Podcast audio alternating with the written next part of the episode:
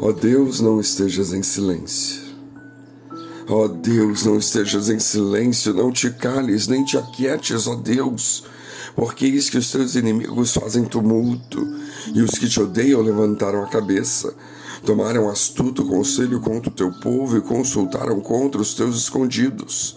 Disseram: Vinde, desarreguemo-los, para que não sejam nação, nem haja mais memória do nome de Israel.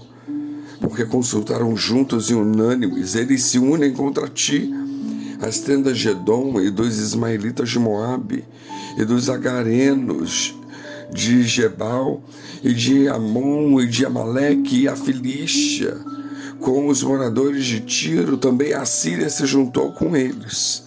Foram ajudar os filhos de Ló, Faze-lhes como os medianitas, como a Cícera, como a Jabina, ribeira de Quizon, os quais pereceram em Endor, tornaram-se como estrume para a terra.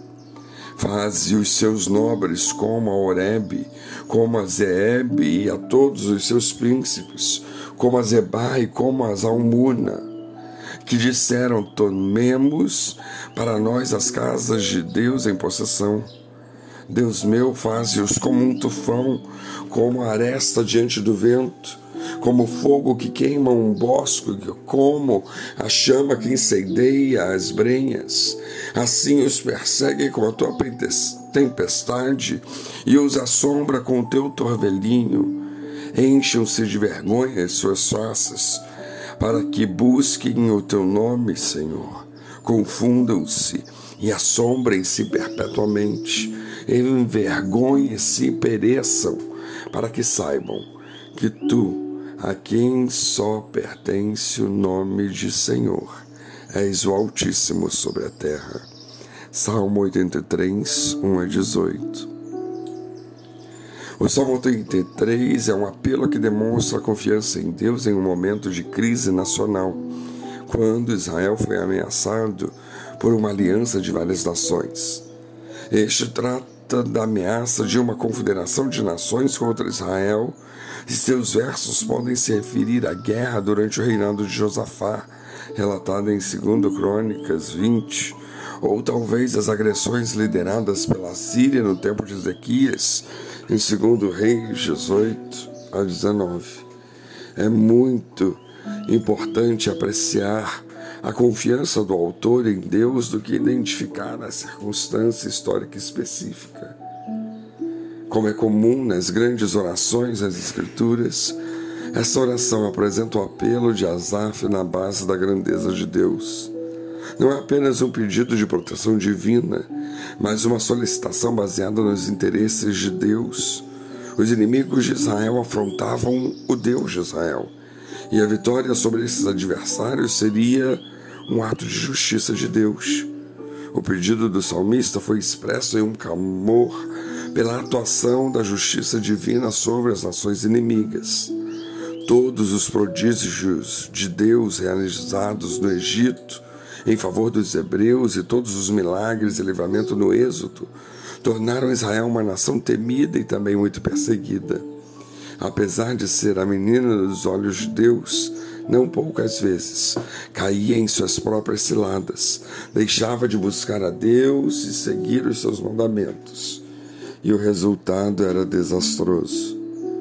O verso 9 faz menção a Cícera. Este comandante do exército do rei de Canaã foi derrotado junto com todo o seu forte exército pela mão poderosa do Senhor.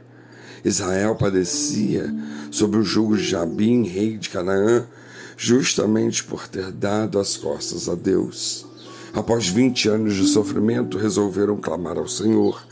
Deus os ouviu e libertou, concedendo-lhes 40 anos de paz. Percebemos? 20 anos de sofrimento, mas o dobro tempo de paz. Deus tem maior desejo de nos oferecer o seu melhor do que nós temos de receber. Pois assim o Senhor diz: Eu é que sei que pensamentos que tenho a vosso respeito, diz o Senhor, pensamentos de paz e não de mal, para vos dar o fim que desejais.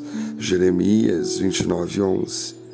A justiça de Deus é plena de misericórdia, e enquanto há alguma chance de arrependimento, ele usa a sua justiça como instrumento de salvação para que busquem o seu nome, para que reconheçam que só Ele é Deus.